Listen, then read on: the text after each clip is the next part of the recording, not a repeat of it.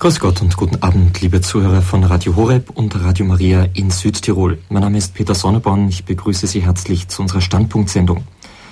Es ist Ostersonntag. Ich hoffe, liebe Zuhörer, Sie hatten gesegnete Kartage, ein gesegnetes und ja, ganz nach innen gehendes Triduum als Vorbereitung auf dieses große, größte Hochfest im Kirchenjahr. Möge die Freude aus diesem Festtag Sie durch die ganze Osterzeit, aber durch das ganze kommende Jahr begleiten. Worum geht es heute Abend bei uns in der Standpunktsendung? Was habe ich dir getan, dass dir das Messopfer so wenig wert ist? Das ist der Titel der heutigen Sendung. Die heilige Messe, das ist sicher für viele von uns eine, hm, ich möchte fast sagen, alltägliche Angelegenheit. Oder positiver ausgedrückt, ein tägliches Anliegen, ein Herzensanliegen vielleicht. Und da ist diese Frage inmitten der Osterfreude doch ein wenig unangenehm. Was habe ich dir getan, dass dir das Messopfer so wenig wert ist? Genauer gesagt erinnert uns diese Frage in unangenehmer Weise an den Karfreitag, den wir doch gerade eben hinter uns gebracht haben und uns vielleicht gefreut haben, dass es jetzt wieder ein Jahr lang dauert, bis wir diesen geistlich so schweren Tag wieder durchmachen müssen. Naja, der heilige Petrus, der musste sich nach Ostern in der Osterfreude auch einiges anhören. Sie erinnern sich, er verleugnete Jesus und am See Genezareth, da fragte ihn Jesus dreimal gemäß der dreimaligen Verleugnung, Petrus, liebst du mich? Vielleicht hätte er sich gedacht, es wäre angenehmer, diese Fragen nicht zu hören. Aber ich denke, nachdem er sie gehört hat und nachdem Jesus ihm verziehen hatte und er das gespürt hat in seinem Herzen, da war er doch froh drum, dass das im Licht des Osterfestes ausgeräumt werden konnte. So würde ich uns alle ermuntern, dass wir uns diesem Thema stellen, auch wenn Osterfreude ist oder gerade deshalb. Fragen wir uns ruhig auch selbst, was haben wir denn dem Herrn getan, dass uns die heilige Messe vielleicht manchmal ein ganz alltägliches Anliegen bzw. eine ganz alltägliche Prozedur geworden ist. Seien wir gespannt auf das, was wir da heute hören werden. Wir haben einen hochkarätigen Referenten heute Abend im Programm. Es ist seine Exzellenz Dr. Vitus Huonda, Bischof der Diözese Chur in der Schweiz. Grüß Gott und guten Abend, Herr Bischof. Guten Abend, Herr Sonneborn. Herr Bischof, diese Kar- und Ostertage, die sind immer sehr, sehr anstrengend, gerade für Geistliche, umso mehr für einen Diözesanbischof, dass Sie heute Abend nach vielen Predigten, nach vielen Stunden Liturgie sich die Zeit genommen haben, für uns, für unsere Zuhörer da zu sein. Dafür einen ganz herzlichen Dank und im Namen der Redaktion, ganz persönlich auch und im Namen der Zuhörer, auch Ihnen ein gesegnetes Osterfest. Dankeschön. Herr Bischof, ähm, Diözese Kur, da wird bei manchem unserer Zuhörer etwas im Ohr klingeln. Im vergangenen Jahr, am 25.11., konnten wir dort in Kur, ich möchte ein bisschen salopp sagen, geradezu vor Ihrer Haustüre, ein Studio von Radio Horeb eröffnen. Ein kleines, aber feines Studio, über das wir uns sehr gefreut haben. Und noch mehr haben wir uns über die so herzliche Aufnahme Ihrerseits und ähm, des Domkapitels und der Diözese Kur gefreut. Von dort senden wir derzeit gerade, Sie sitzen in unserem Studio und ja, es ist wirklich eine schöne Sache, dass wir in dieser schönen Diözese Kur zu Gast sein dürfen mit unserem Radio. Herr Bischof, damals, als wir das äh, Cura Studio eingeweiht haben, da haben Sie ein Interview gegeben, aber so richtig über längere Strecke auf Sendung waren Sie bei uns noch nicht. Ich darf Sie unseren Zuhörern vorstellen. Sie sind Jahrgang 1942, Sie sind Schweizer. Sie studierten bis 1971 Philosophie und Theologie in Einsiedeln, Rom und Fribourg in der Schweiz. Und dann haben Sie viel Erfahrung in der Jugendarbeit.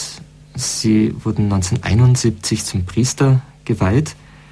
1973 haben sie promoviert, haben dann bis 1976 als Universitätsassistent in Fribourg und als Dozent an der Hochschule Chur bereits damals gewirkt. Dann folgten zwölf Jahre Einsatz in der Pfarreiseelsorge, Ernennung zum Generalvikar für Graubünden, Glarus und Liechtenstein. Sie waren Mitglied im Domkapitel und auch später noch haben sie von 93 bis 98 verschiedene Lehraufträge in Chur wahrgenommen. Jetzt sind Sie seit dem 8. September 2007 Bischof und seit 16. September desselben Jahres haben Sie die Leitung der Diözese offiziell inne, der Diözese Chur. Das zeigt, dass Sie sehr umfassend gebildet sind, nicht nur wissenschaftlich, sondern auch pastoral. Also ideale Voraussetzungen eigentlich, um eine Diözese zu leiten. Ähm, Herr Bischof, was waren denn Ihre Schwerpunkte im Studium und in Ihrer Dozententätigkeit? Im Studium habe ich vor allem mich konzentriert auf Exegese, Altes Testament und im Zusammenhang damit dann auch habe ich Judaistik studiert. Das habe ich auch doziert, äh, zunächst an der Theologischen Hochschule in Chur habe ich Exegese gegeben und ebenso Judaistik. Dann später konnte ich natürlich alles, was ich da gelernt hatte, in der Seelsorge sehr gut anwenden. Das war mir immer eine Freude, die Heilige Schrift vor allem in den Predigten zu erklären. Also das hatte auch sehr praktische Auswirkungen für mich. Vielleicht ist nicht jedem Hörer geläufig, was man in Judaistik studiert, Herr Bischof. Ja, in Judaistik studiert man vor allem das Judentum, also das Judentum vor allem auch der Zeit Christi. Wie hat das damals ausgesehen? Was für Richtungen gab es im Judentum? Was ist daraus gewachsen? Was ist davon auch heute noch lebendig? Wir haben ja sehr viele jüdische Mitbürger hier in der Schweiz oder in Deutschland oder in Österreich. Äh, das muss uns interessieren, wie Sie glauben, wie Sie denken, wie Sie auch äh, auf uns zukommen und wie wir auf Sie zugehen sollen. Der Papst hat ja in dem Brief, den er an die Bischöfe geschrieben hat, vor kurzem extra noch einmal darauf hingewiesen, auch dass ähm, unser christlicher Glaube ganz und gar im jüdischen Glauben verwurzelt ist und dass ähm, wir uns gerade aus diesem Grund auch äh, gar nicht davon in irgendeiner Weise lossagen können. Interessant, ähm, ja, dass das bei Ihnen auch so zusammengegangen ist. Ähm, interessant auch, dass Sie sich damit mit diesen Themenbereichen aus dem Alten Testament und ähm, Judaistik, Liturgie beschäftigt haben.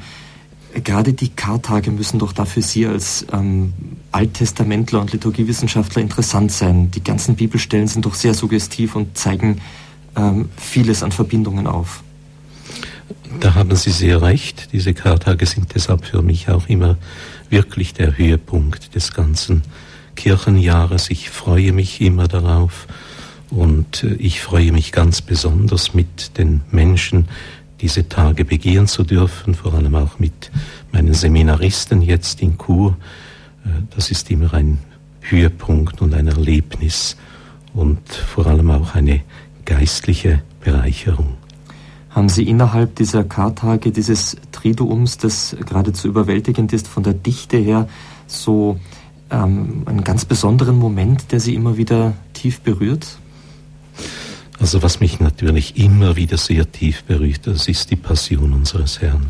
Die Demut, äh, mit welcher unser Herr diese Passion auf sich nimmt, das Kreuz auf sich nimmt, äh, die Demut, in welcher er auch antwortet, das ist immer tief berührend. Mhm. Herr Bischof, die Diözese Chur, der Sie jetzt vorstehen, ist eine der ältesten Diözesen der Schweiz. Ähm, was ist so das Besondere an dieser Diözese? Ja, das Besondere an dieser Diözese ist, wenn ich jetzt vom heutigen äh, Standpunkt aus spreche, dass sie eine sehr zusammengewürfelte Diözese ist. Eine Diözese, die zunächst einmal viele Kulturen kennt, immerhin drei Sprachen, drei verschiedene Sprachen, also Italienisch, Romanisch, Deutsch. Dann eine Diözese, die eben durch die geschichtlichen Vorgänge auch verschiedene Gebiete abtreten musste und wieder andere übernehmen musste. Denken wir daran, wie das Südtirol abgetrennt wurde oder Teile des Südtirols von Bistum Chur, wie auch Vorarlberg abgetrennt wurde, jedenfalls das südliche Vorarlberg, wie dann die Diözese im 19. Jahrhundert viele Teile des Bistums Konstanz übernehmen musste. Äh, das zeigt sich heute, äh, dass die Diözese wirklich aus ganz, ganz verschiedenen Kulturen zusammengesetzt ist und das wirkt sich natürlich auch in der Seelsorge aus. Eigentlich schön, dass wir gerade aus Kur heute über das Thema der Eucharistie, der Heiligen Messe sprechen, das Sakrament der Einheit, das die Kirche verbindet und uns, egal woher wir zusammengewürfelt sind, doch in Christus zusammenführt. Bitte schön, Herr Bischof, ich darf Sie jetzt um Ihren Vortrag bitten. Liebe Hörerinnen und Hörer, zunächst möchte ich euch von Herzen ein schönes, gesegnetes Osterfest wünschen, möchte wünschen, dass die Osterfreude fortdauert, nicht nur bis Pfingsten, sondern eigentlich euer ganzes Leben bestimmt. Die Kirche beginnt die drei österlichen Tage mit der heiligen Messe vom letzten Abendmahl. Auf diese Weise prägt die Feier des letzten Abendmahls mit der Einsetzung des allerheiligsten Sakramentes des Altares das ganze österliche Geschehen. Es ist sozusagen das Vorzeichen des Ostergeheimnisses, des Mysterium Paschale. Es ist ja die sakramentale Vorwegnahme des Leidens, des Sterbens, der Grabesruhe und der Auferstehung unseres Herrn. Mit Recht sprechen wir daher vom allerheiligsten Sakrament. Dieses Sakrament nimmt in sich das ganze österliche Geschehen auf und gibt die ganze Kraft dieses Geschehens der Kirche und durch die Kirche den Menschen weiter. Nun, das allerheiligste Sakrament des Altares ist nicht nur ein Sakrament von sieben, es ist ein besonderes Sakrament. Es vermittelt nicht nur die Kraft und den Geist unseres Herrn, es setzt den Herrn selber gegenwärtig. Es nimmt den Herrn selber auf. In ihm birgt und verbirgt sich der Herr. Und dies in seiner Ganzhingabe für uns Menschen. In der vollen Ausprägung seiner Liebe zu uns. So schenkt dieses Sakrament den Herrn selber jenen Menschen, die es empfangen. Durch dieses Sakrament ist der Herr wahr, wirklich und wesentlich jenem nahe, der ihn sucht. Und er wohnt im Herzen von jenem, der ihm öffnet. Eindrucksvoll schreibt das Dekret des Zweiten Vatikanum über Dienst und Leben der Priester, das sogenannte Dekret Presbyterorum Ordinis, über das allerheiligste Sakrament die folgenden Worte. Die heiligste Eucharistie enthält ja das Heilsgut der Kirche in seiner ganzen Fülle.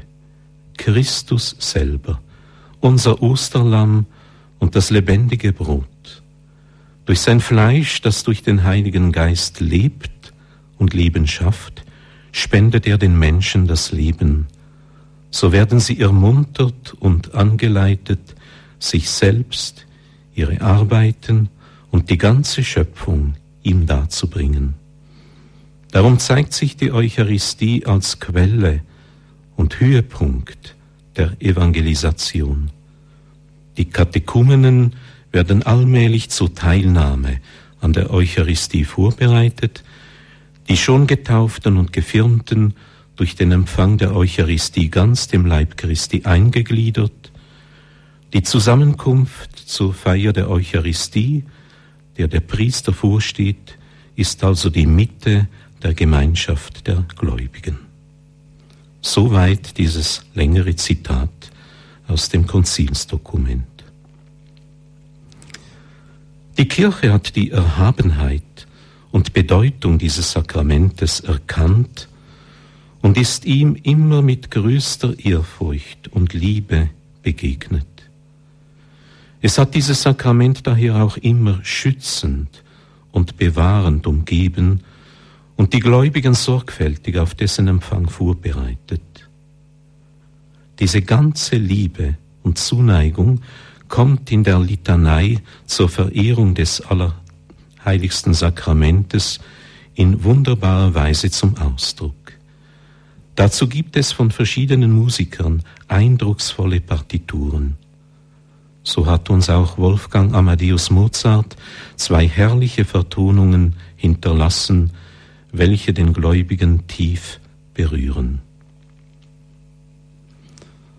Umso schmerzlicher, meine lieben Zuhörer, muss es den gläubigen Menschen treffen, wenn er die mangelnde Ehrfurcht und Gedankenlosigkeit diesem Sakrament gegenüber feststellt.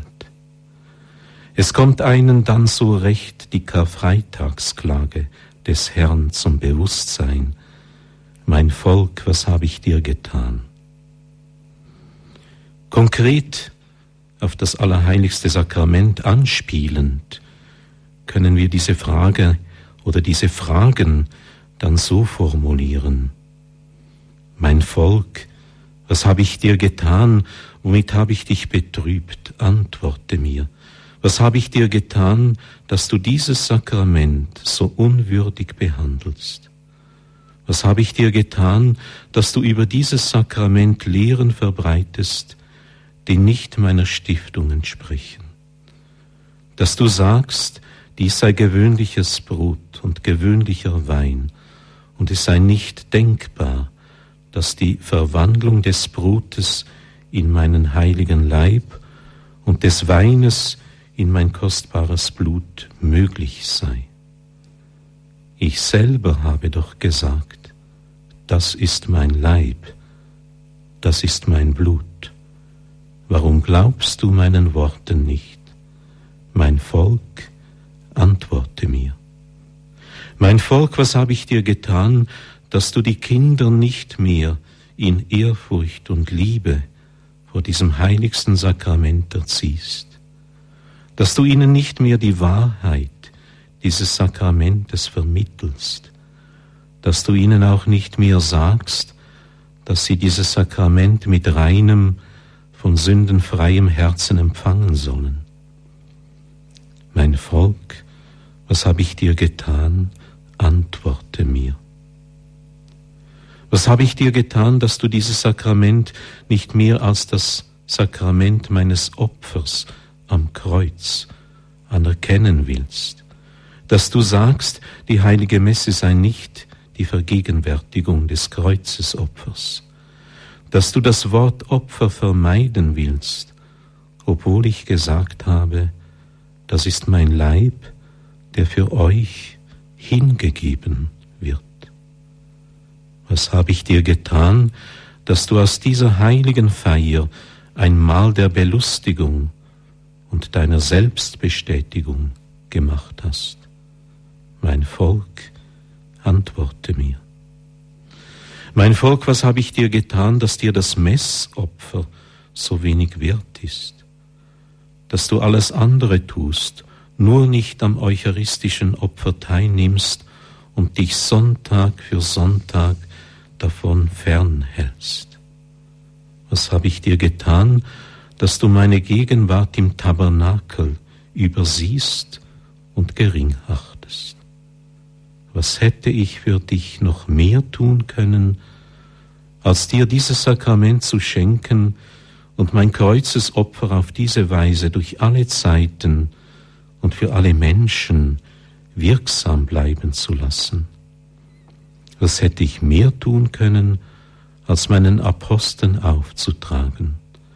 Tut dies zu meinem Gedächtnis. Mein Volk, was habe ich dir getan? Womit habe ich dich betrübt? Antworte mir. Mein Volk, was habe ich dir getan? Meine lieben Zuhörer, diese Fragen habe ich auf dem Hintergrund des Karfreitagsleidens unseres Herrn formuliert. Sie sind für uns eine Herausforderung, über das allerheiligste Sakrament und über den Umgang mit dem heiligen Leib und dem kostbaren Blut Christi nachzudenken. Denn, so jedenfalls scheint mir, die vergangenen Jahre haben gezeigt, wie das Bewusstsein der Größe und Erhabenheit dieses Sakraments verloren gegangen ist.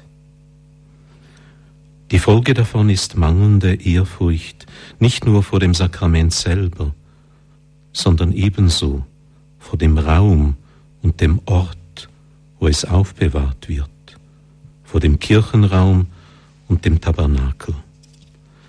Wo dieses Bewusstsein fehlt, wo die Ehrfurcht geschwunden ist, da kann auch keine Liebe wachsen. Denn Liebe setzt Erkenntnis und Wertschätzung voraus. Ich möchte in diesem Zusammenhang drei Begehren hervorheben, drei Hinweise, was mir in Bezug auf das allerheiligste Sakrament notwendig zu fördern erscheint. Der erste Hinweis betrifft den Opfercharakter der heiligen Eucharistie. Die Menschheit bedarf des sühnenden Leidens unseres Herrn. Die Welt bedarf des Opfers, das sie reinigt und heiligt und schützt. Zu meiner Jugendzeit, also in den 50er Jahren des vergangenen Jahrhunderts, war sehr oft vom Messapostolat die Rede. Dahinter stand der Gedanke, an der heiligen Messe zum Heil einzelner Menschen oder der ganzen Menschheit, der ganzen Welt teilzunehmen, zum Heil auch der Verstorbenen. In diesem Sinn hat die Teilnahme an der Eucharistiefeier einen missionarischen Charakter.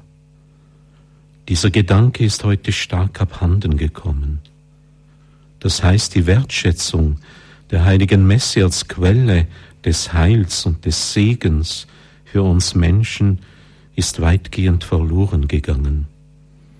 Die Motivation, dass ich durch meine persönliche Teilnahme am Messopfer zur Erlösung und Heiligung der Menschen und der Welt beitragen darf, weil es mir der Herr ermöglicht. Dieser Gedanke hat sich verflüchtigt. Die Wiederbelebung dieses Messapostolates könnte und sollte dazu führen, dass sich die Christen mehr um eine regelmäßige Teilnahme an der Eucharistiefeier bemühen, nicht nur am Sonntag, sondern auch am Werktag. Das wäre ein echt österliches Geschenk. Der zweite Hinweis betrifft den Empfang der heiligen Kommunion. Indem unter starkem äußerem Druck der Kommunionempfang Ende der 60er Jahre des vergangenen Jahrhunderts verändert wurde, konnte ein steter Rückgang der Ehrfurcht vor dem allerheiligsten Sakrament beobachtet werden. Auf oft brutale Weise wurde, wurden die Menschen gezwungen, den über Jahrhunderte hinweg vorgesehenen Kommunionritus aufzugeben. Die Folge war eine immer größere Profanierung des Allerheiligsten und ein schwindendes Bewusstsein dessen, was wir empfangen, wen wir empfangen. Äußere Formen sind immer auch eine Schule und vermitteln Inhalte. Die alte Form des Empfangs der heiligen Kommunion lud zur Sammlung ein und ließ besser erfahren, wem wir im allerheiligsten Sakrament begegnen. Die Rückbesinnung darauf wäre ein weiteres österliches Geschenk. Und noch ein dritter Hinweis. Er gilt der Anbetung.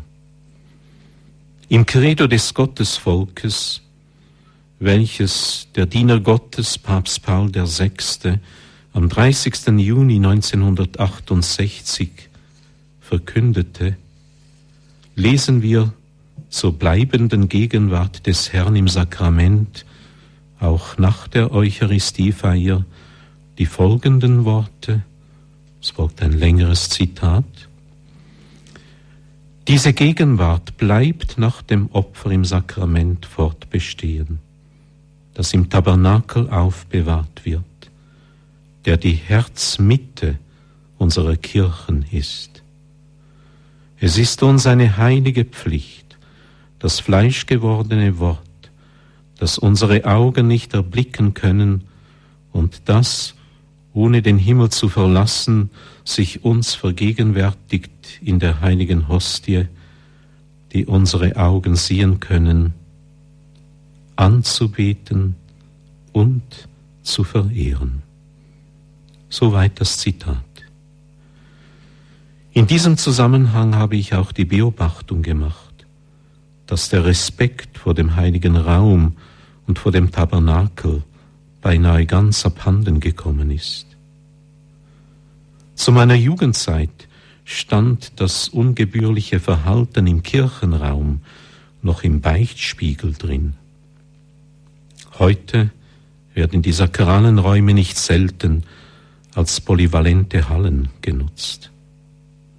Das Gespür und Feingefühl für das Allerheiligste ist weg. Wir sollten auf eine Veränderung und auf ein Umdenken hinarbeiten. Die Kirche muss wieder zu einem Ort der Anbetung, der Sammlung und der Stille werden. Das wäre ein drittes österliches Geschenk. Was habe ich dir getan, dass dir das Messopfer so wenig wert ist? Unser Referent ist seine Exzellenz Dr. Vitus Wonder, Bischof der Diözese Chur in der Schweiz. Wir haben in seinem Vortrag drei Hinweise bezüglich der Ehrfurcht vor dem Allerheiligsten Sakrament gehört, neben vielen Fragen, die uns ermahnen sollen, die uns aufrütteln sollen über unser eigenes Verhalten, unsere eigene Haltung, innere Haltung der Eucharistie gegenüber nachzudenken. Wir haben also drei Hinweise bekommen. Zunächst über den Opfercharakter der heiligen Eucharistie, verbunden mit einem Wunsch, nämlich, dass die regelmäßige Teilnahme an der Eucharistiefeier immer selbstverständlicher werde, auch unter der Woche.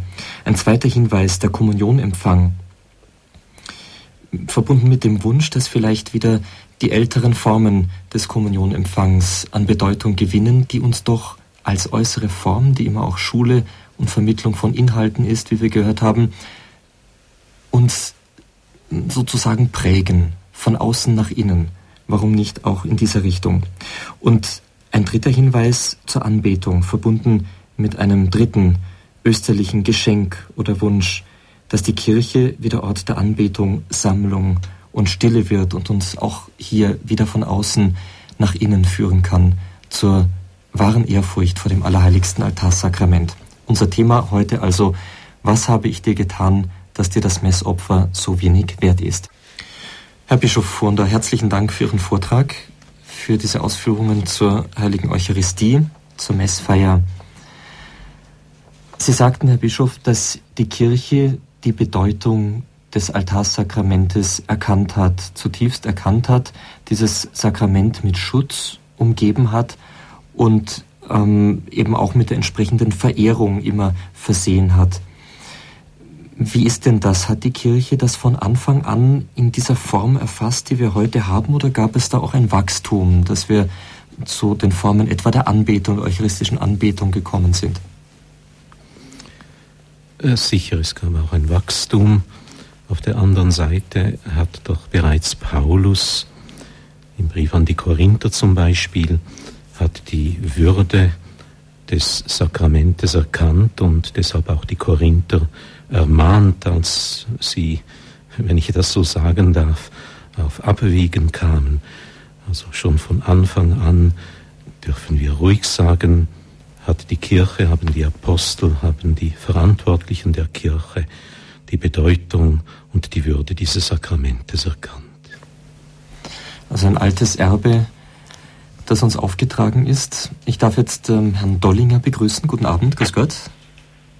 Ja, einen schönen guten Abend Ihnen und auch Ihnen, Herr Bischof Ruander. Vielen Dank für den sehr wertvollen und sehr tiefgreifenden Vortrag zur Eucharistie. Ich hätte zwei Fragen. Die erste Frage ist, wie stark sehen Sie die Relation des heiligen Messopfers, des Sakramentes, der Eucharistie, verbunden mit dem Empfang des Bußsakramentes.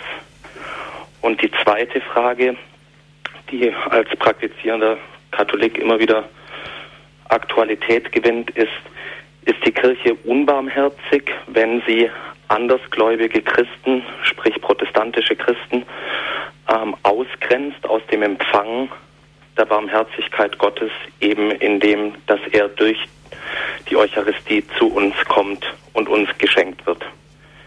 Die Antworten höre ich dann gerne im Radio weiter.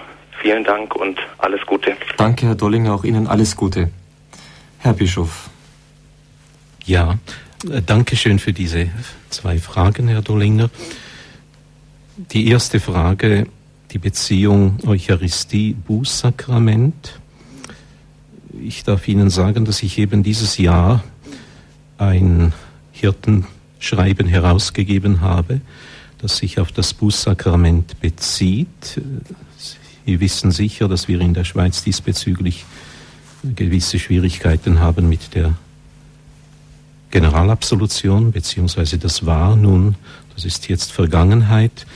Aber in diesem Zusammenhang habe ich neu auf das Sakrament der heiligen Beichte aufmerksam gemacht und da auch ganz klar gesagt, die heilige Beichte ist eigentlich die beste Voraussetzung, die beste Hinführung auch zu einem würdigen Empfang des Sakramentes des Altares. Also ich sehe da einen ganz engen Zusammenhang und möchte das auch weiterhin auch meinen Diözesanen mitgeben, dass sie deshalb auch die heilige Beichte wiederum mehr pflegen und sich durch die heilige Beichte besser vorbereiten auf den Empfang des Sakramentes des Altares. Das wäre einmal diese Antwort. Ich hoffe, dass die Ihnen genügt, sonst können Sie wieder fragen.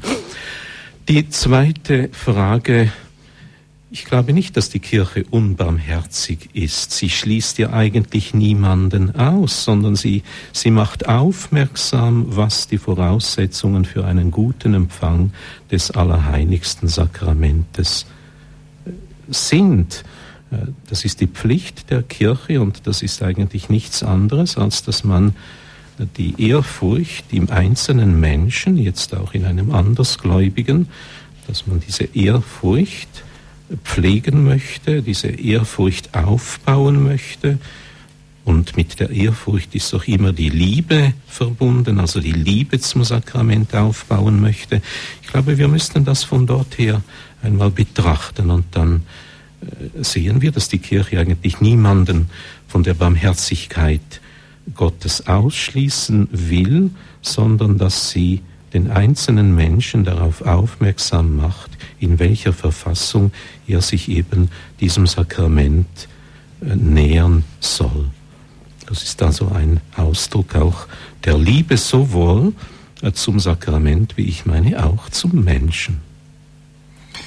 Ähm, Bischof Dr. Walter Mixer hat ähm, am Weltjugendtag in Köln einmal zu den Jugendlichen etwas ganz Nettes gesagt, weil das jetzt gerade so schön dazu passt, was Sie gesagt haben, Herr Bischof Hornder. Ähm, man, da kam nämlich so eine ähnliche Frage von den Jugendlichen ein bisschen salopper gestellt. Und dann sagte er, ja, ähm, ihr müsst bedenken, liebe Jugendliche, wer die Eucharistie ist, der ist auch den Papst, der ist auch die Bischöfe, der ist auch und so weiter und so fort. Und wollte damit natürlich sagen, genau das Gleiche, was Sie gerade gesagt haben, man muss einfach entsprechend auch innerlich all das akzeptieren können, was das mit sich bringt. Diese ganze Gemeinschaft, in die wir da gerufen sind. Ja, richtig. Ja, herzlichen Dank. Vielleicht noch ein kleiner Hinweis. Sie haben Ihren Hirtenbrief zur Fastenzeit erwähnt. Wir werden bei uns im Hörerservice auf unserer Homepage zu unserer Sendung den Link zu Ihrem Hirtenbrief im Internet ähm, angeben, damit der jederzeit von unseren Zuhörern heruntergeladen werden kann. Also ab morgen dann auf unserer Homepage und beim auf unserer Homepage, ja, beim Hörerservice erst ab Dienstag dann der Link zu Ihrem ähm, Hirtenbrief zur Fastenzeit. Wir kommen jetzt zu Frau Schieb. Grüß Gott, Frau Schieb. Guten Abend, Herr Bischof aus Chur. Ich möchte Ihnen sehr herzlich danken für diesen Vortrag und möchte mich äußern zu diesen drei Themen.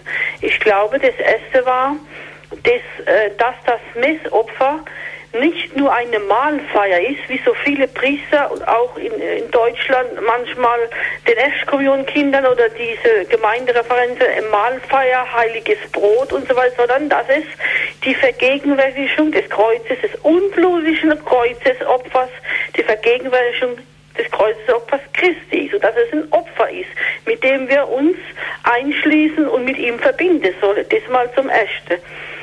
Zum Zweiten, das ist, haben Sie, glaube ich, gesagt, mit dem Kommunionempfang. Jetzt da muss ich sagen, Sie meinen vielleicht, dass die Mundkommunion ehrfürchtiger sei als die Handkommunion.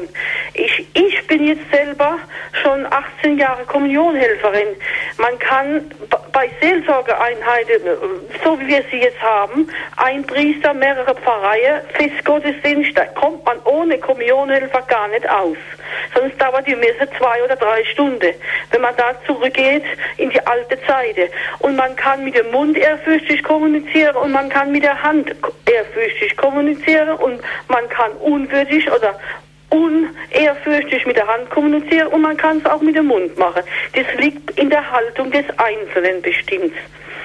Und das Dritte mit der Anbetung, da kann ich sagen, ja, also ich persönlich, ich will jetzt nicht angeben, aber ich gehe schon 30 Jahre in meiner Mittagspause vor der Tabernakel. Und da ist natürlich, habe ich schon ein bisschen Praxis und äh, da wären die Worte immer weniger und äh, ich bin einfach anwesend, so wie der Bauer vom Pfarrer von Ast. Das ist am allerbesten, wenn man das so kann. Und wenn man das auch, wenn man auch die Möglichkeit hat, sowas zu gehen, oder wenn man beim Einkaufen einfach äh, an einer Kirche vorbeigeht, einfach nicht vorbeigeht, sondern auch einmal reingeht und sich einmal hinkniet oder hinsetzt und den Heiland besucht. Also wer macht das noch? Ich habe es gemacht und ich habe gerade 30 persönliches 30-jähriges Jubiläum gehabt und mache es auch weiterhin, solange ich kann.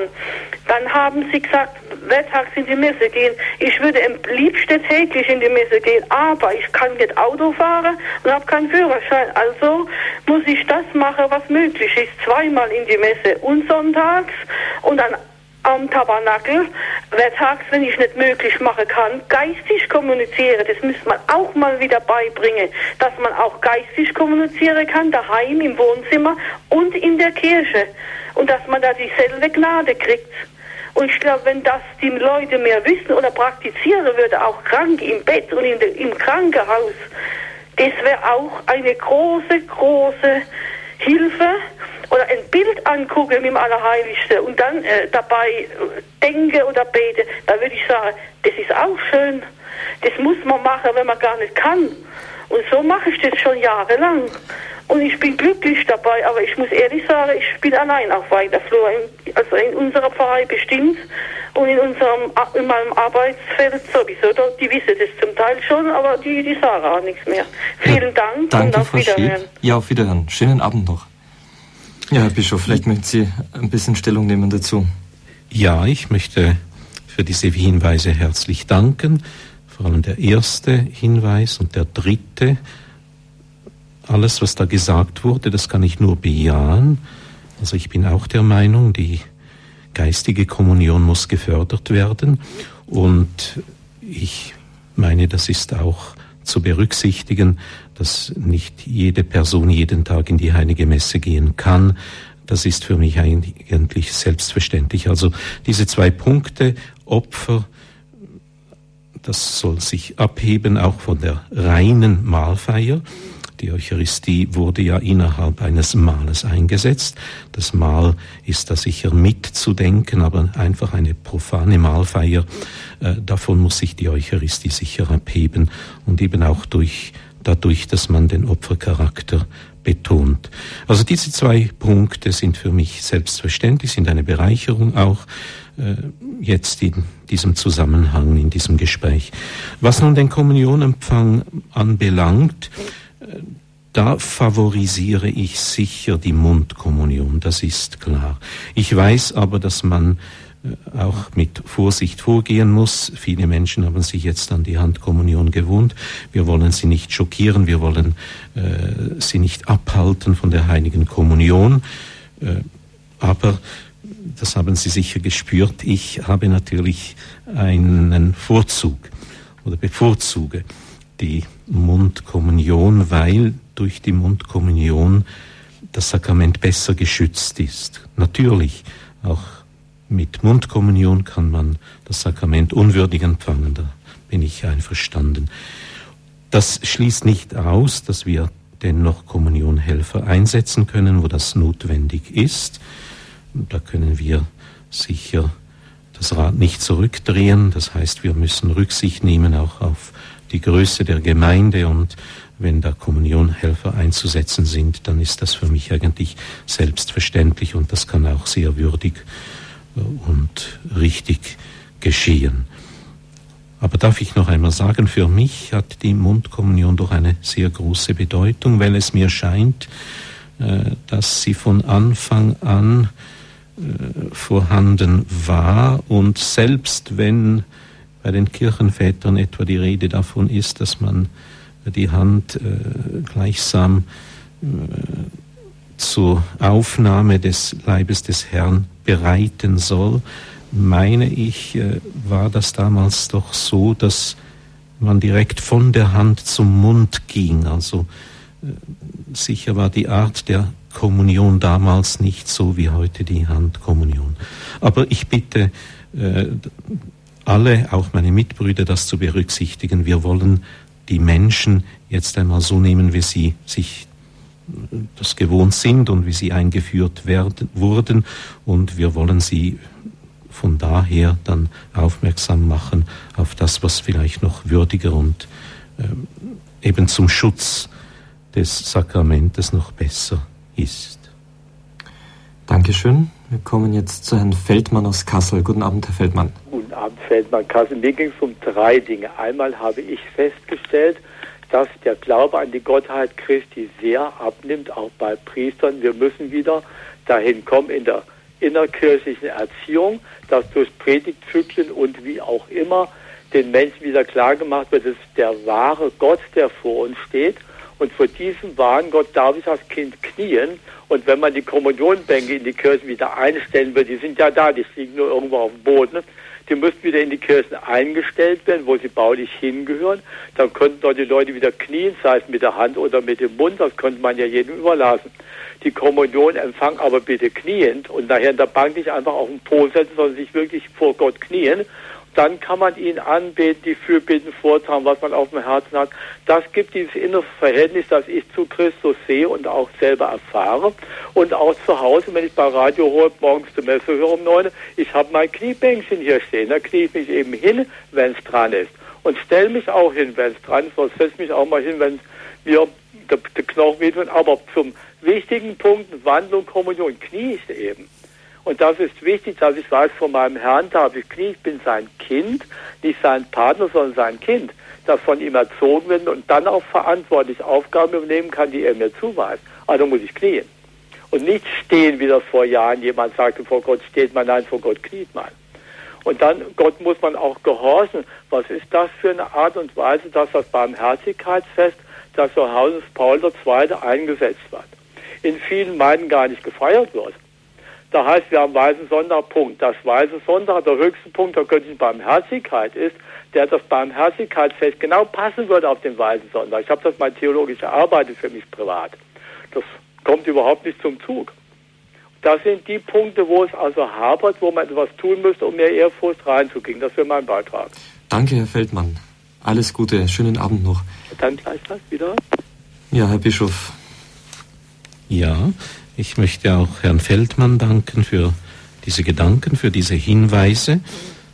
Herr Feldmann spricht mir eigentlich aus dem Herzen, vor allem eben der erste Punkt, die Gottheit Christi. Christus ist Mensch geworden, aber er ist Gott.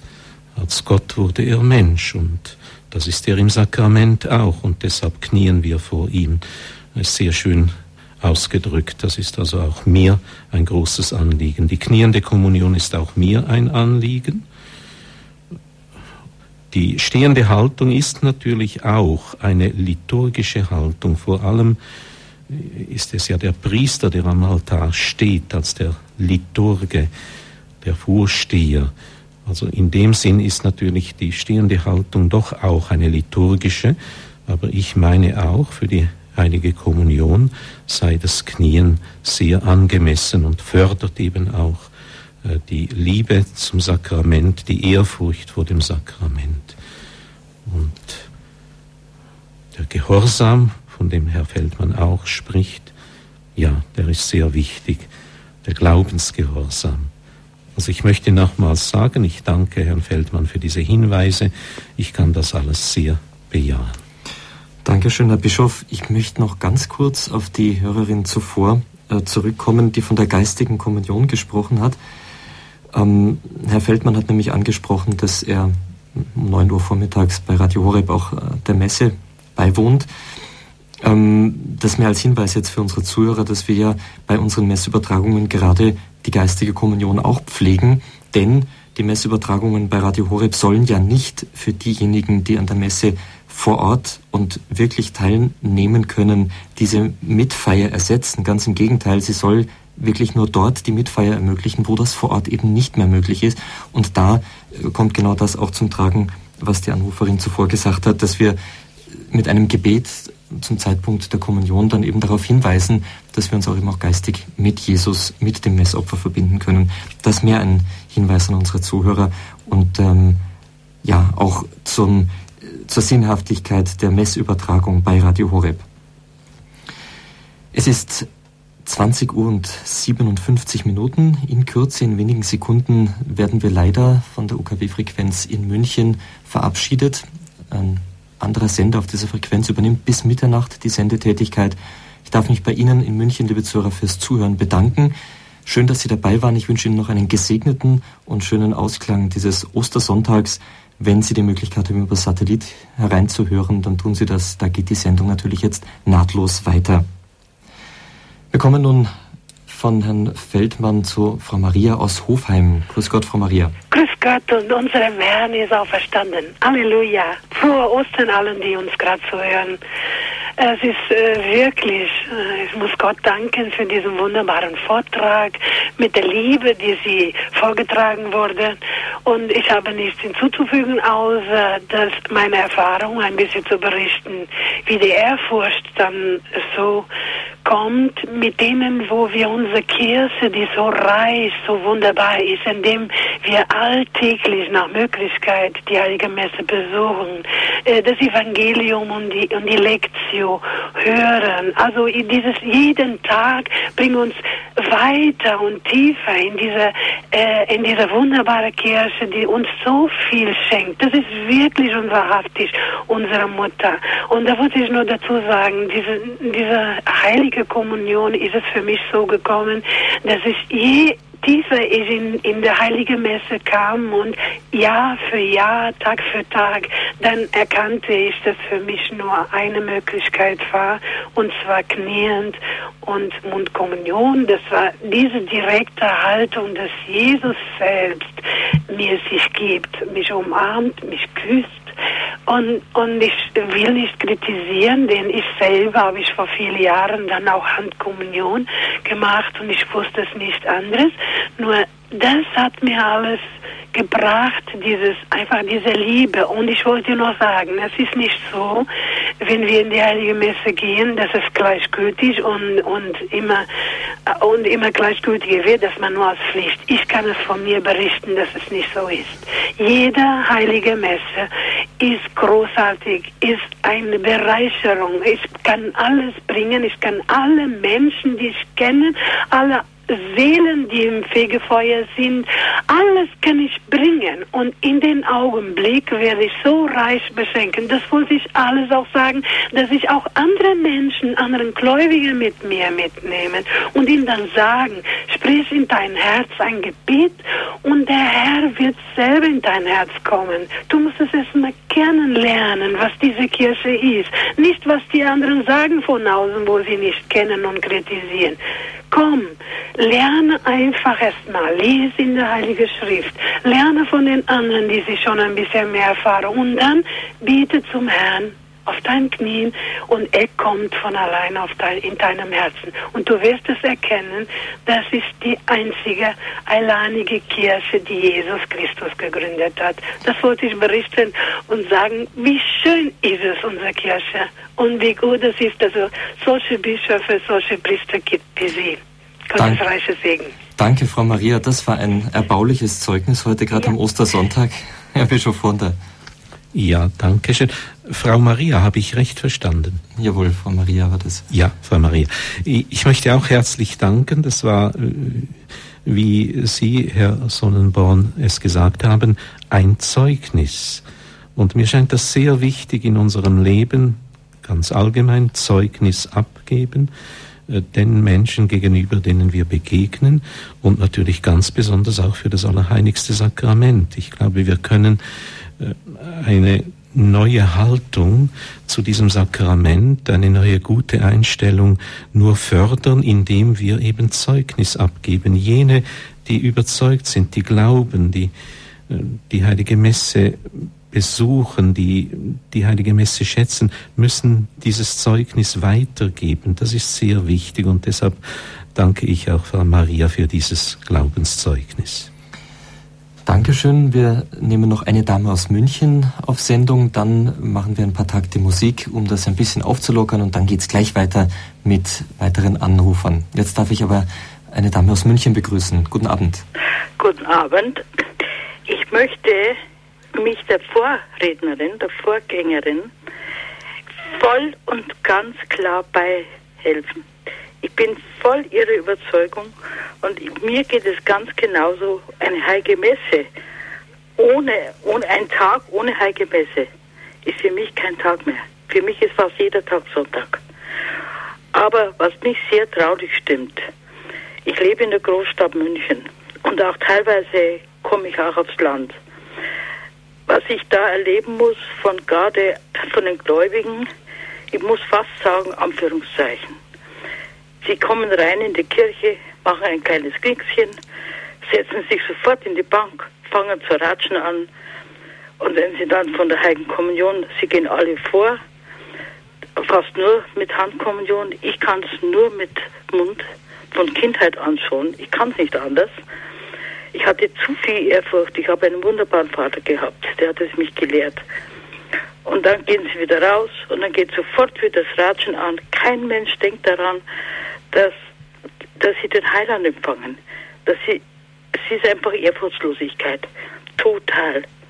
Teilweise am Land, aber auch in der Stadt. Man sieht die Kirche nur als Museum. Aber auf der anderen Seite, ich versuche durch meine Haltung den Menschen zu zeigen, wer hier wirklich ist. Auch die Kinder, sie laufen umeinander. Es gibt viele Gläubige, es gibt Kirchen, wo man wirklich beten kann. Aber im Großen und Ganzen muss ich sagen, es ist schon traurig, dass viel, es ist natürlich in München viel Tourismus und wir beten auch an der Mariensäule jeden Samstag Rosenkranz, was ich fast nicht immer, aber fast immer dabei bin. Und ich will da auch immer mein Zeugnis abgeben. Aber ich mhm. habe jetzt eine, noch eine ganz andere Frage. Ja. Ist es möglich, ich kann meinen Vornamen sagen, ich bin Irmi und ich kenne ich kenn Radio Horeb sehr gut. Ich äh, seit vielen, vielen Jahren noch bis äh, Neues Europa geheißen hat. Und ich habe die Heilige Messe um 9 Uhr, äh, ich bin ich mal bei dem Evangelium, beim Predigt voll dabei. Nur dann schalte ich ab. Bei der Heilige Messe will ich in der Kirche selbst erleben. Das ist einfach für mich mein Programm. Und was ich frage, ist es richtig, wenn in, es gibt zwei Kirchen in München, wo ich die Möglichkeit habe, auch in beiden Gestalten zu kommunizieren. Darf ich, also mir ist schon gesagt worden, ich sollte den Kelch nicht in die Hand nehmen. Das soll nur der Priester machen. Kann ich das? Ist das gut oder soll ich es nicht tun? Weil meistens wird, wenn in der, in der Herzogspitalkirche in München, da wird die Kommunion in die Kelch getaucht und dann wird er gereicht. Aber es gibt eben auch Kirchen, wo sie, wo es nicht so ist. Mhm. Soll ich das machen oder nicht? Ja, danke, Frau Imi. Herr Bischof. Ja, ich danke auch für diese Hinweise. Was nun die Kelchkommunion anbelangt, ich würde mich dem anpassen, äh, was üblich ist in einer Kirche. Also es ist erlaubt, den Kelch in die Hand zu nehmen. Wenn aber natürlich äh, mein Gewissen sagt, nein, ich, ich möchte das nicht, ich möchte wohl das heilige Blut auch empfangen, aber dann eben durch den Priester, der die Hostie eintaucht und mir dann auf die Zunge legt. Ich glaube, dann ist das auch richtig, wenn ich auf mein Gewissen höre. Es ist aber nicht falsch, wenn ich den Kelch in die Hand nehme, obwohl ja, der Kelch war früher, das, ich erinnere mich noch an meine Jugendzeit, war natürlich ein Gegenstand, den eigentlich nur der Priester berührte. Heute ist das anders, das weiß ich. Also ich würde mich je nachdem anpassen und ehrfürchtig, in jedem Fall ehrfürchtig dann das Blut des Herrn empfangen. Herr Bischof, ähm, die Dame sagte vorhin, ja, wenn man so die anderen sieht, die dann in der Kirche gleich wieder reden und, und da sehr unaufmerksam sind. Nun, man muss ja sicherlich sagen, es ist ein Geschenk, wenn man die Ehrfurcht im Herzen haben darf und wenn man das in, sage ich mal, der richtigen Weise sehen darf. Was ist da für uns als gläubige Menschen die richtige innere Haltung? Ähm, gibt es da einen Punkt, wo wir sagen, okay, ich habe jetzt die Ehrfurcht und jetzt ist gut? Oder müssen wir da auch, wenn wir uns vielleicht jetzt doch von anderen unterscheiden, die jetzt wirklich auffällig sich da unehrfürchtig benehmen, doch auch immer schauen, können wir uns da weiterbilden, können wir das Gewissen hier vielleicht auch noch verfeinern? Sicher ist es wichtig, dass wir, ich das auch vorhin schon sagte, Zeugnis abgeben. Auf der anderen Seite ist es auch wichtig, dass wir andere in Liebe vielleicht auf ein anderes Verhalten aufmerksam machen. Gut, ich, ich müsste immer den konkreten Fall beurteilen, aber mir scheint das schon wichtig, dass wir zeigen, was ein Raum, ein heiliger Raum ist, dass wir das bezeugen, dass wir uns entsprechend auch aufführen, wenn andere das nicht tun.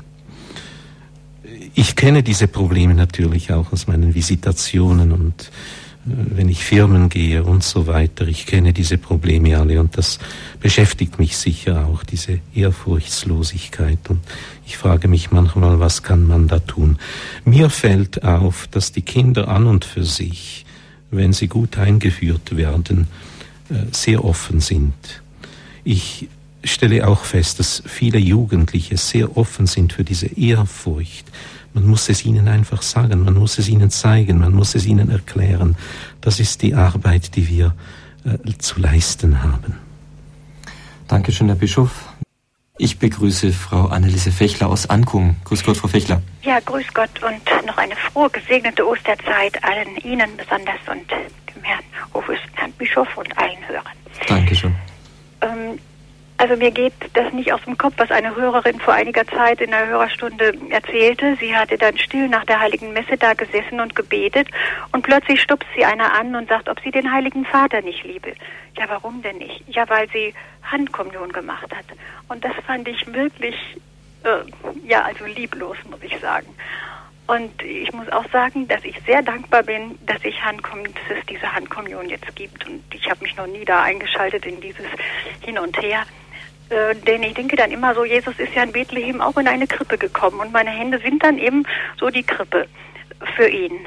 Also äh, und in diese Armseligkeit ist er damals gekommen und kommt auch heute.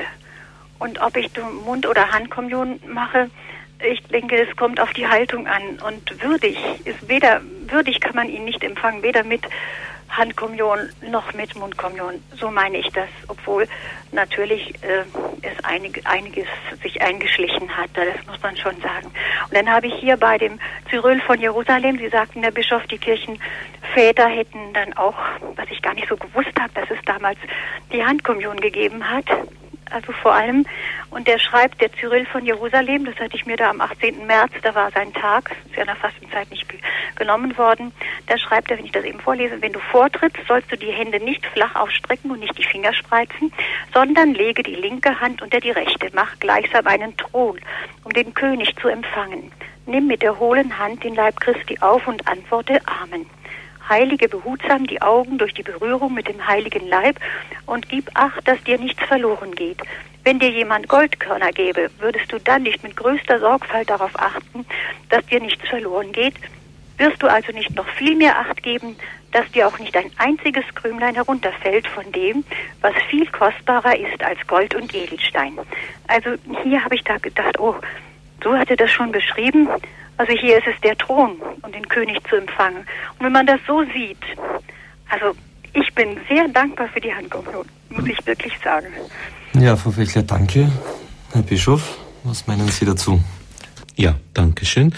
Äh, das ist richtig, das hat der heilige Cyril von Jerusalem so geschrieben. Es ist ja auffallend, wie er da sagt, es darf nichts zu Boden fallen. Das ist dann eigentlich auch der Grund äh, gewesen, warum die Kirche dann mehr und mehr die Mundkommunion gefördert hat. Damit, damit wirklich nichts verloren geht, damit jedes Teilchen äh, dieses heiligen Leibes ehrfürchtig behandelt wird. Das ist der Grund. Ich möchte noch einmal betonen, die Kirche hat die Handkommunion so erlaubt. Ich mache niemandem einen Vorwurf, der die Handkommunion empfängt oder die Kommunion mit der Hand empfängt. Ich mache niemandem einen Vorwurf. Ich möchte einfach noch einmal sagen, ich finde, die Mundkommunion sei ein größerer Schutz eben für das Allerheiligste und eben auch im Sinne des heiligen Cyril von Jerusalem, dass wirklich nichts auf den Boden fällt, dass wirklich das Sakrament ganz ehrfürchtig behandelt wird. Ja, herzlichen Dank. Ähm, wir haben jetzt zwei hinterlegte Fragen. Die Hörer wollten nicht auf Sendung. Die erste, wie ist es, wenn Gläubige selbst die Hostie eintauchen sollen in den Kelch, wenn also die Kommunion unter beiden Gestalten gespendet wird? Ist das eine normale, erlaubte Form des Kommunionempfangs? Ja, ich muss das bejahen. Äh, das ist eine normale Form, das ist äh, so auch von den liturgischen Regeln vorgesehen. Wie gesagt, man kann auch über diese Form diskutieren, ist das eine gute Form, aber ich möchte einmal sagen, es ist eine normale Form in diesem Sinn. Mhm.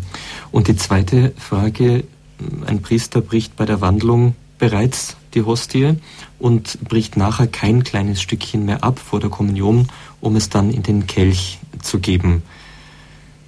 Ähm, ist das, ähm, gibt es hier strikte Regeln der Liturgie oder besteht diese Freiheit? Nein, diese Freiheit besteht eben nicht. Und da muss ich schon sagen, die Priester sollen sich an die liturgischen Regeln halten auch wenn das äh, in meinen Augen nicht ein schwerer Verstoß ist, aber das ist immer wieder Anlass zu Beunruhigung auch bei den Gläubigen. deshalb ist mein Prinzip jenes, und das ist eigentlich das Prinzip der Kirche. Wir halten uns an das, was die Liturgie uns sagt, was die Kirche uns durch die Liturgie und die liturgischen Regeln sagt. Ähm, gerade die ähm, ältere Form des, des, römischen Ritus, die ja jetzt wieder äh, erlaubt ist, ähm, hat ja eigentlich, als sie sozusagen in Amt und Würden war, als alleiniger römischer Ritus, sehr genau darauf geachtet, dass wirklich alle Details der Symbolik und ähm, der Handbewegung und so weiter eingehalten wurden, wohl gerade aus dem Grund, den Sie, auf den Sie gerade angespielt haben, Herr Bischof, um wirklich Katechese und Glaubensunterweisung auch durch die Handlungen und durch die Symbolik zu sein.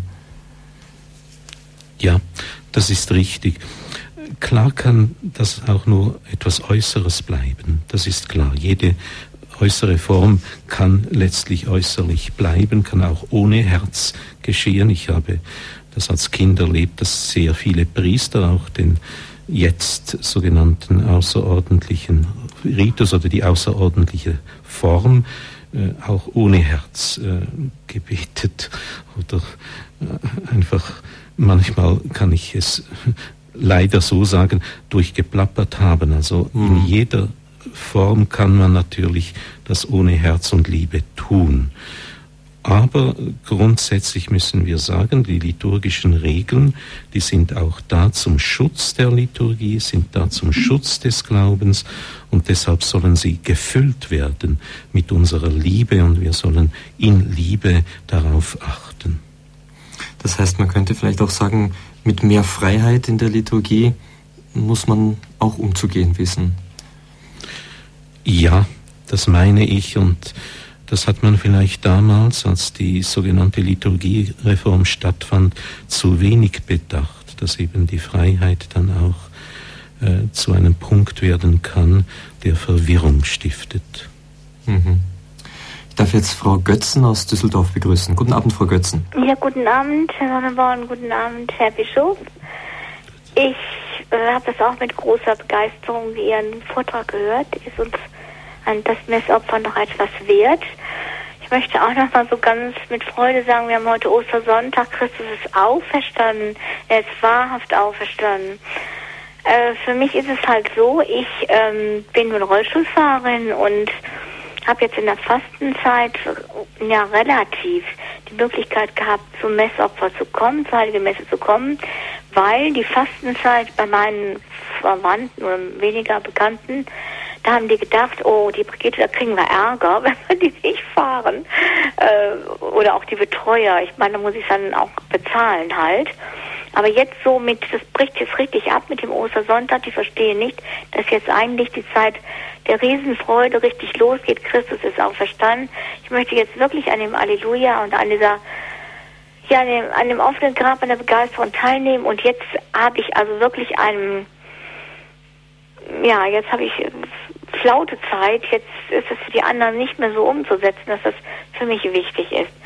Äh, die Frage doch von dem, der großen Freude von vielen Hörern, die angerufen haben, wie schön die Heilige Messe ist. Was ist mit uns, die wir nicht so ohne weiteres zur Messe können? Wäre es nicht doch möglich? Ich weiß, dass es kirchenrechtlich da ein Problem gibt. Äh, für diejenigen, die wirklich so gerne die Heilige Kommunion empfangen, dass sie sie nicht unter gewissen äh, zu beachtenden Umständen zu Hause aufheben können.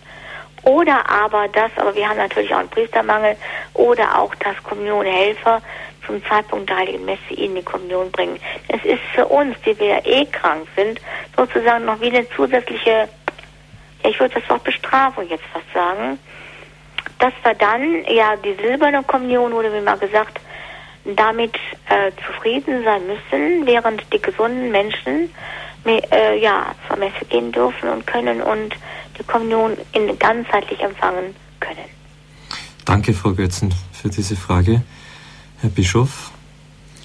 Ja, in dieser Angelegenheit würde ich mit meinem Bischof sprechen, denn das Aufbewahren der heiligen Kommunion in einem Haus setzt die Erlaubnis des Bischofs voraus. Das ist durchaus möglich. Der Bischof kann eine solche Erlaubnis geben unter gewissen Umständen. Also in dieser Frage würde ich mit dem Ortsbischof Kontakt aufnehmen. Und das muss er dann beurteilen. Mhm. Ähm, ja, es ist fast tragisch, wie Frau Götzen das jetzt ausgedrückt hat, dass gerade Menschen, denen es schwerfällt, dann ohnehin noch weniger ähm, Zugang haben und auch wenig Verständnis vorfinden. Aber wer weiß, vielleicht, wenn, wie Sie in Ihrem Vortrag gesagt haben, hier wirklich auch langfristig wieder auf, auf mehr Verständnis und Ehrfurcht hingewirkt werden kann, vielleicht ändert sich ja das auch mal wieder. Und vielleicht sind das auch die Kranken, die so etwas für die Kirche ein Stück weit mittragen müssen. Ich darf jetzt Herrn Mayer aus Bernried begrüßen. Grüß Gott, Herr Mayer. Ja, grüß Gott. Grüß Gott, Herr Bischof. Äh, ich wollte ich bin auch in Meinung damit mit der Mundkommunion. Ich denke an die selige Imelda, die dann nach der Kommunion gestorben ist. Die Koste ist auf sie zugeschwebt. Sie hatte mit dem Mund empfangen und ist dann gestorben. Da habe ich das Büchle gelesen und das ist wunderbar, wenn man das äh, so als Dominikanerin, als eine kleine und aber es ist wunderbar, wenn man das liest. Das ist äh, sehr ergreifend und das zeigt auch, dass die Mundkommunion und auch der Pater Pio hat die Mundkommunion empfangen und unser Vater hat es uns ausarbeitet. Ich glaube, dass es schon das richtige Form, die richtige Form ist und die, oder die ehrfurchtsvolle Form. Gell? Und ich habe eine kleine Schrift über Gnadenströme, das ist von, äh, kommt von einem Franziskaner, also in München, von äh, Blattmann, Herrn Blattmann, und der schreibt da über die Gnadenströme der, der Heiligen Messe und das ist wunderbar. Also die Welt, die Welt die würde schon lange nicht mehr bestehen, wenn die Heilige Messe nicht wäre, mit ihrer Sühne wirkenden Kraft und so. Also dieses Sühne, Sühneopfer, also wenn man allein die, die Abtreibung und so weiter, wenn man das bedacht, was, was da geschieht und also ich, ich will das wieder äh, beziehungsweise vervielfältigen und dann wieder unter die Leute bringen, das, äh, dieses, dieses Heft über die Gnadenströme. Das ist, mhm. ist wunderbar, da spricht der Heiland selber drüber. Also es ist einmalig und immer auch die geistige Kommunion und das Sühneopfer, das Bittopfer, das Genugtuungsopfer und da wird so viel drüber, also es ist wunderbar einfach. Mhm. Ja, Herr Mayer, danke für diesen Beitrag. Ähm, Privatoffenbarung ist natürlich das eine. Das ist jetzt ähm, nicht etwas, woran man glauben muss. Aber das, was Herr Mayer jetzt gesagt hat, ist ähm, sicherlich auch theologisch ähm, durchaus darstellbar in vielen Punkten. Herr Bischof, möchten Sie dazu noch irgendetwas sagen? Ich möchte nur unterstreichen, dass die Heilige Messe eben als Sühneopfer für das viele Unrecht, das in der Welt geschieht, dass das wirklich äh, große Bedeutung hat, die Heilige Messe. Und das kann man, man kann das gar nicht genug schätzen. Mhm. Jetzt darf ich als letzte Hörerin am heutigen Abend Frau Brehm aus Oberndorf am Neckar begrüßen. Grüß Gott, Frau Brehm. Ja, grüß Gott, Herr Bischof. Vielen herzlichen Dank für Ihren schönen äh, Vortrag, mit dem man auch äh, sehr fromm in, in, das, in die Eucharistie hineingekommen ist. Ich habe zwei Dinge. Also das erste wollte ich sagen, die Menschen von heute sind insgesamt, äh, ist insgesamt die Ehrfurcht verloren gegangen. Und das merkt man eben auch in der Religion oder im Gebet oder äh, auch auf unser Verhältnis zu Gott. Jetzt hat vorhin eine Frau angerufen oder beziehungsweise sie hat nicht angerufen, sondern irgendjemand hat gefragt wegen der Kommunion unter beiderlei Gestalten. Und sie haben dann äh, erklärt, es ist also es ist erlaubt, die Hostie selber in den Kelch zu tauchen. Und äh, vielleicht wird das in verschiedenen Diözesen anders gehandhabt. Jedenfalls in Redemptor Redemptoris Sacramentum 164 steht unter 104.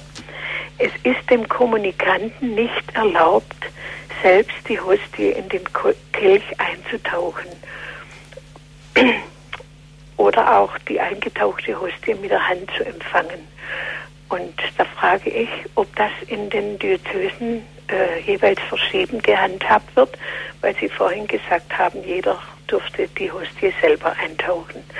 Das Zweite ist, äh, dass auch in diesem Heft, das die Bischofskonferenz herausgegeben hat, Redemptoris Sacramentum steht, an einigen Orten hat sich der Missbrauch verbreitet, dass der Priester bei der Feier der heiligen Messe die Hostie während der Wandlung bricht.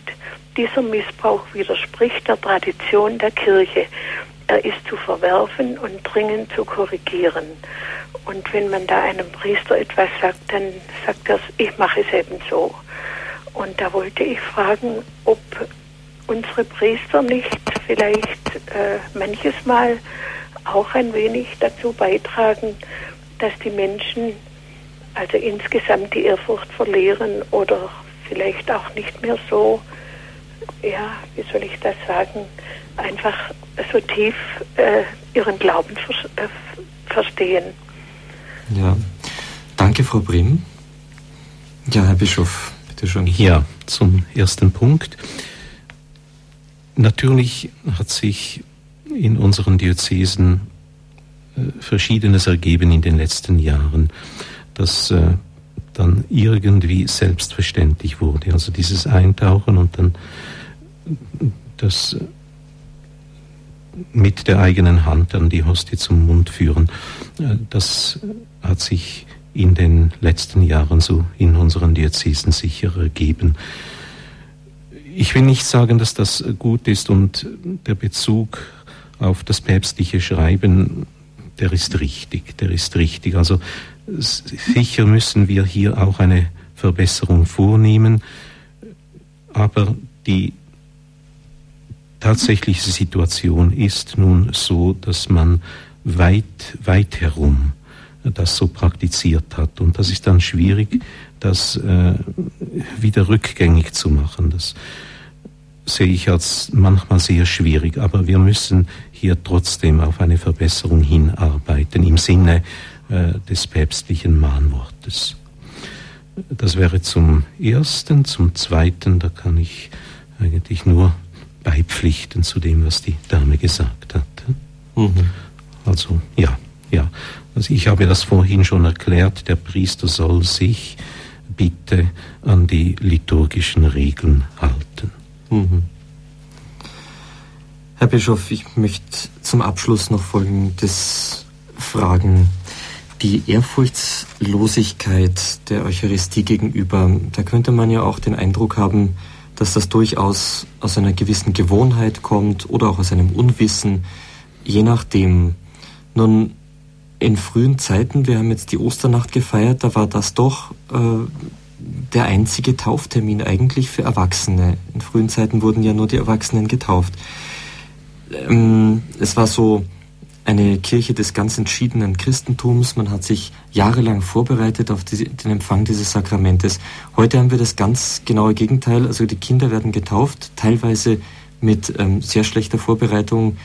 Das soll jetzt keine große Kritik sein. Ich meine, es ist einfach Tatsache, sowohl der Eltern als auch der Paten. Es wird die Taufe gespendet und es wird eben doch ein gewisses Gewohnheitschristentum daraus.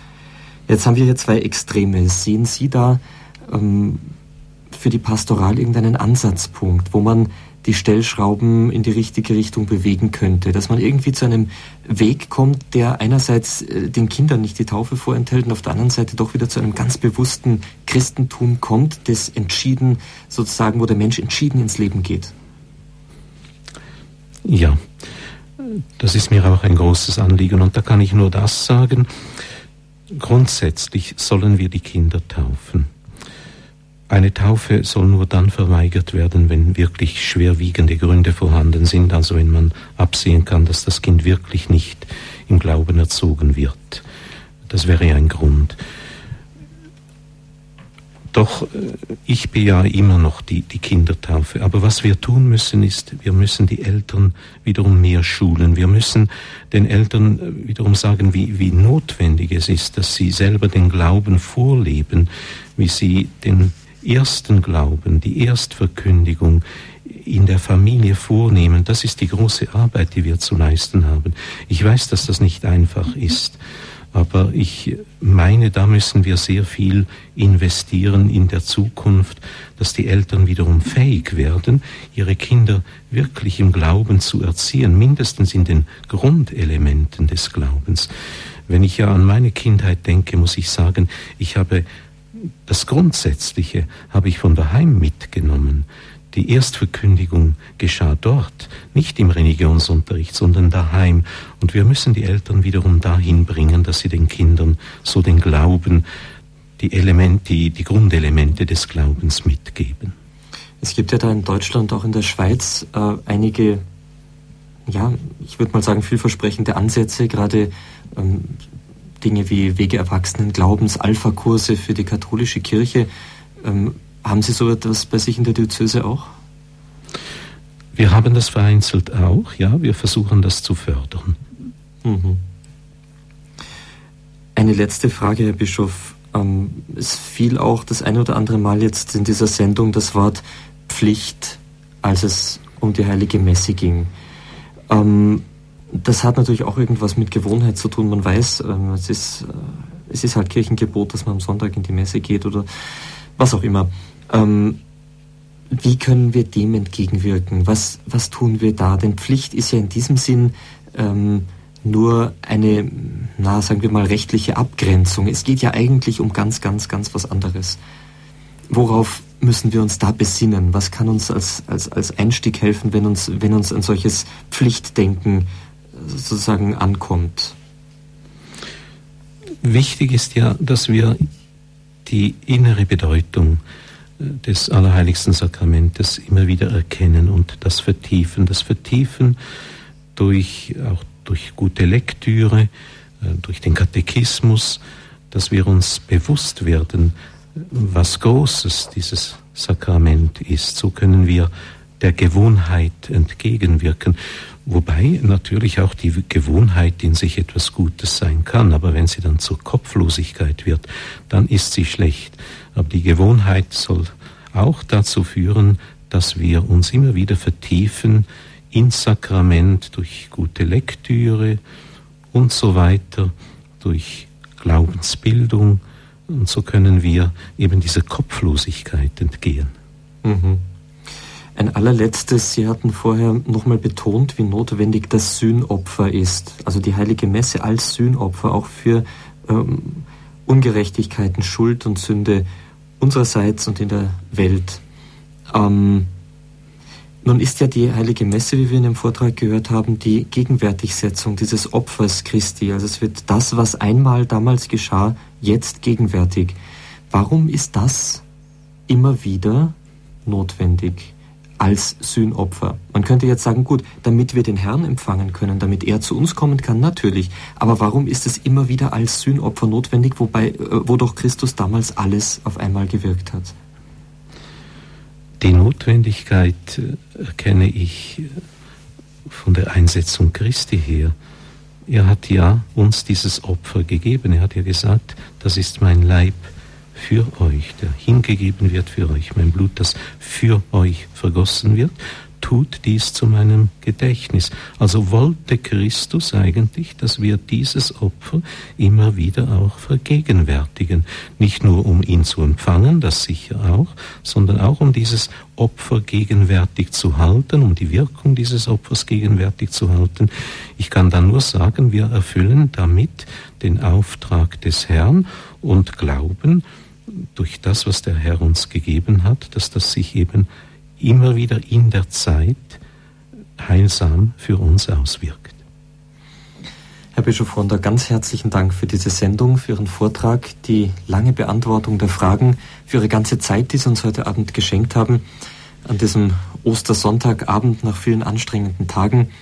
Herzlichen Dank und ähm, ja, ein kleiner Hinweis an all unsere Zuhörer. Montag ist ja bei uns der Bischofstag beim Angelus und morgen sind Sie bei uns mit der Premiere um 12 Uhr mit dem Angelus, jetzt in der Osterzeit mit dem Regina Zödi und einer Mittagsansprache auf Sendung. Also bereits morgen kommen wir wieder in den Genuss, Sie bei uns begrüßen zu dürfen und hören zu dürfen.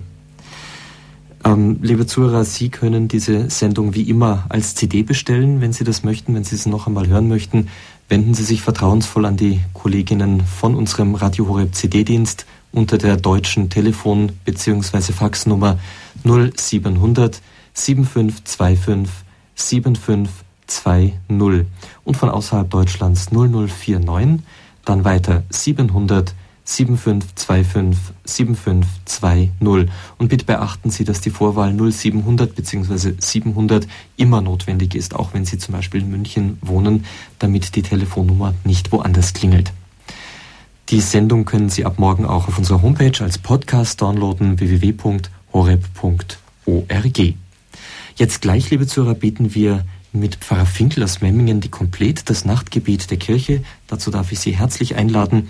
Und am kommenden Sonntag, dem Weißen Sonntag beziehungsweise dem Fest der göttlichen Barmherzigkeit, hören Sie in der Standpunktsendung um 20 Uhr etwas zum Thema Liturgie, Mitfeiern und Verstehen mit Pater Professor Dr. Michael Schneider. Herzlichen Dank nochmals fürs Dabeisein, liebe Zuhörer, und ich darf Sie, hochwürdigster Herr Bischof, noch um Ihren bischöflichen Segen bitten zum Abschluss dieser Sendung, zum Abschluss dieses Tages.